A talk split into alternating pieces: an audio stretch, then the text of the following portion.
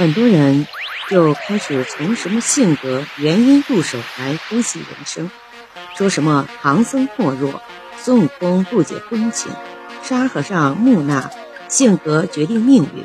说的其实没错，但忽略了一点，这一点就是八戒有别于其他三人的最基本的基本面，那就是八戒是个已婚男人。《西游记》全书中。提及八戒时的仅是一句话。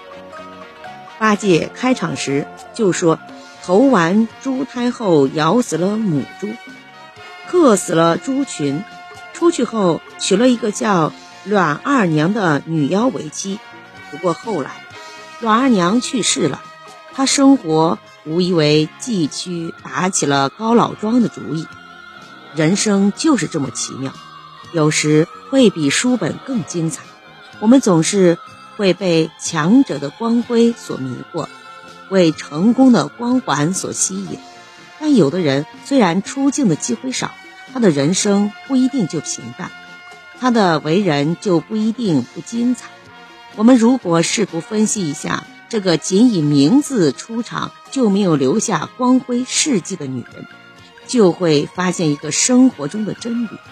以八戒后来的表现来看。再联系他的本事，他如果是单身，不去周围地方横行乡里鱼肉百姓就奇怪了。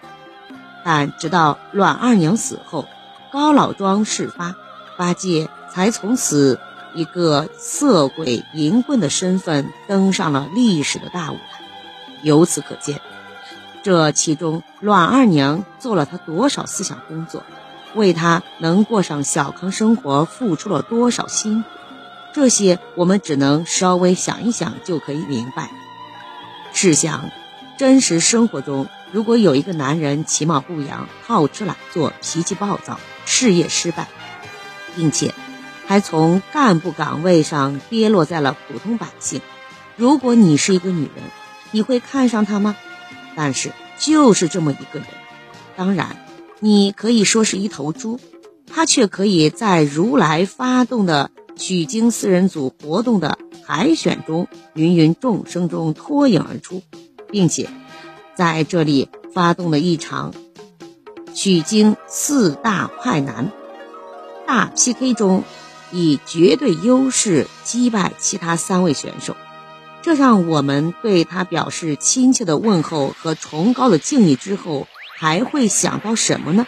对，就是一句古话：一个成功男人的背后，必然有一个默默支持他的女人。这恰好可以解释为什么好男人那么少。因为世界上男人在没有遇到改造他的女人前，都不是好男人。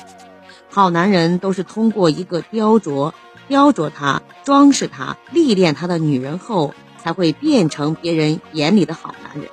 可惜的是。每一个女人在把作品完工后，基本上都会珍藏起来，而不是卖出去。所以在很多人的眼里，就变成了世界上好男人怎么这么少，或者是为啥好男人都是别人家的？如果你是一个女人，你刚好想要找一个好男人，那途径太简单了，在大街上闭上眼睛，随便一抓哪一个未婚男子，问一声。大哥，处对象不？然后努力去改造他吧。